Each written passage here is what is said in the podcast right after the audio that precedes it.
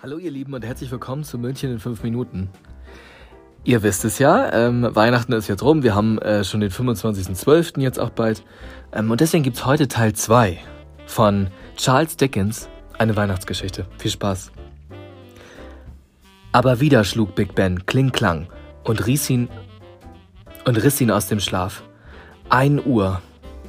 Wer würde nun erscheinen? Ich will mich nicht fürchten, sprach Scrooge. Wickelkind oder Rhinoceros, komme was da wolle. Es war aber nur ein rötliches Licht und eine Stimme aus dem Nachbarzimmer, die ihn rief.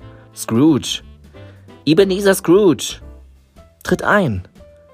Und wie ihr näher trat, stand da eine Gestalt, groß wie ein großer Christbaum. Ein Mann wie ein Riese, der lachte und sagte, Ich bin der Geist der diesjährigen Weihnacht. Sieh mich an. Sowas hast du noch nie gesehen, oder? Niemals, antwortete Scrooge denn tatsächlich so etwas hatte seine Augen noch nie erblickt. Sage mir, fuhr er fort. Gestern Nacht bin ich durch meine Vergangenheit gereist. Wohin wirst du mich heute führen? Halte ich hier fest, und du wirst es sehen, antwortete der Geist. Scrooge berührte sein Gewand und das Zimmer verschwand, und hui ging es auf die Straße. In allen Häusern und Geschäften herrschte emsiges weihnachtliches Treiben, und der Geist hielt seine Hand über die Menschen und Geschäfte herrschten emsiges Entschuldigt bitte. Und der Geist hielt seine Hand über die Menschen, und wo heftige Worte fielen, war ihre gute Laune augenblicklich wiederhergestellt. Es wäre ja auch eine Schande, sich am Weihnachtstag zu zanken. Was ist das für eine Kraft, die du ausstrahlst, Geist? Meine eigene. Wirkt sie auf alles an diesem Tag? Auf alles, wenn es gern gegeben wird. Auf die Armen am meisten. Warum denn auf die Armen am meisten? Weil sie meine Kraft am meisten benötigen. Sie traten in eine ärmliche Stube, in der eine Mutter den Tisch für den Weihnachtsabend deckte, die Kinder um sich. Und wer war das, der durch die Tür ins Zimmer trat? Das war doch Bob Cratchit, der Buchhalter von Scrooge. Auf der Schulter trug er seinen kranken Sohn Tiny Tim. Die beiden waren in der Kirche gewesen, und nun saß die ganze Familie zusammen bei einem kleinen Kuchen und waren doch fröhlich und feierten, als stünde das üppigste Festmahl auf dem Tisch. Scrooge sprach zum Geist, Was ist denn mit Tiny Tim? Und der Geist der gegenwärtigen Weihnacht antwortete ihm, Er ist krank, sehr krank.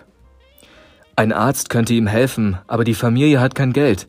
Wenn die Zukunft diese Schatten nicht ändert, wird das Kind sterben. Da senkte Scrooge den Kopf und dachte beschämt, wie wenig er über seinen Buchhalter Cratchit und dessen Familie gewusst hatte. Komm jetzt, sagte der Geist. Wir wollen noch ein paar Menschen besuchen. Und sie flogen durch die Nacht unter dem großen gelben Mond und sahen, wie in den Häusern gefeiert wurde und auf den Straßen groß und klein unterwegs waren, um Freunde und Verwandte zu besuchen. Auf der Heide feiern in ihren Hütten und die Bergleute und da draußen auf dem offenen Meer hatten sogar in dem einsamen Leuchtturm die beiden Turmwächter eine Kerze angezündet und stießen auf den Weihnachtsabend an und im Dunkel summten sie ein Weihnachtslied. Musik ertönte und mit einem Mal fanden sich Scrooge und der Geist in einer behaglichen Stube wieder. Wo sind wir? fragte Scrooge. Und na, du willst doch noch deinen Neffen Frederick erkennen, antwortete der Geist. Und so waren sie in Fredericks Wohnung gekommen, der zusammen mit seiner Verlobten und einem Freund Weihnachten feierte. Da ging es laut und fröhlich zu. Es wurde gesungen, gespielt und gelacht und vielleicht hätte Scrooge gerne mitgespielt, aber er war nur ein unsichtbarer Geist und stand alleine neben der fröhlichen Runde. Der Geist neben Scrooge aber hatte sich verändert und schien alt und grau geworden. Was ist mit dir, Geist? fragte Scrooge ihn und antwortete, Mein Leben ist sehr kurz auf dieser Erde, es endet noch heute Nacht. Horch, es ist soweit. Und mit den Glockenschlägen von Big Ben verschwand der Geist, und mit ihm Fredericks Zimmer, und Scrooge sah vor sich eine Gestalt, das war der letzte der drei Geister, der Geist der Zukunft. Scrooge sprach, Du willst mir die Schatten der Dinge zeigen, die noch nicht gesehen sind, aber noch geschehen werden. Willst du das, Geist? Der Geist gab keine Antwort, und das war vielleicht noch unheimlicher, als wenn er etwas gesagt hätte. Also fuhr Scrooge fort. Geist der Zukunft, ich fürchte dich mehr als die Geister, die ich schon gesehen habe, aber da ich weiß, dass du mir helfen möchtest, will ich dich begleiten und tue es mit einem dankerfüllten Herzen. Willst du nicht zu mir sprechen? Statt zu sprechen, streckte der Geist die Hand aus und zeigte in eine Ecke, aus der plötzlich ein Bett hereingefahren kam, um das zwei dunkle Gestalten herumschwerten. Ein Mann waren das und ein Weib, grausig wie eine Hexe, die aus dem Bett eine Decke, eine Uhr, ein Nachthemd und einen Bettvorhang stahl. Und lag nicht auf dem Bett ein Mensch? Was war mit ihm? War er tot? Der braucht nichts mehr, sagte das Weib. Und ihr Kumpan lachte. Ob sie sich schämten, einen Toten zu bestehlen? Zu Lebzeiten ist er schlecht gewesen. Nun sind wir schlecht zu ihm. Erst kommt das Fressen, dann kommt die Moral. So sagten sie und zogen lachend davon. Wer aber war der Tote auf dem Bett? Scrooge wagte nicht, ihn anzuschauen oder gar zu berühren, und schon führte der Geist ihn zur Börse, wo die Händler ihre Geschäfte machten. Zwei von ihnen sprachen über einen Mann, der gestorben war, schlecht sprachen sie von ihm. Es wird wohl ein sehr billiges Begräbnis werden, denn so wahr ich lebe, ich kenne niemanden, der hingeht, meinte der eine. Und ich gehe hin, wenn für ein Leichenschmaus gesorgt wird, sagte der andere. Bei so viel Herzlosigkeit wurde Scrooge, der ja selbst ein herzloser Mensch gewesen war, ganz schwer zumute, und er sprach zum Geist der Zukunft Bitte lass mich ein zärtliches Gefühl sehen, das um einen Todesfall auch trauert, sonst werden all diese Bil Bilder mich für immer verfolgen. Da zeigte ihm der Geist einer Familie, die zusammensaß und trauerte. Das war die Familie Cratchit, denn in dieser Zukunft würde nun Tiny Tim tatsächlich gestorben sein. Das kannst du nicht zulassen, Geist, rief Scrooge. Aber es war ja nicht der Geist, der die Zukunft machte. Er zeigte sie nur.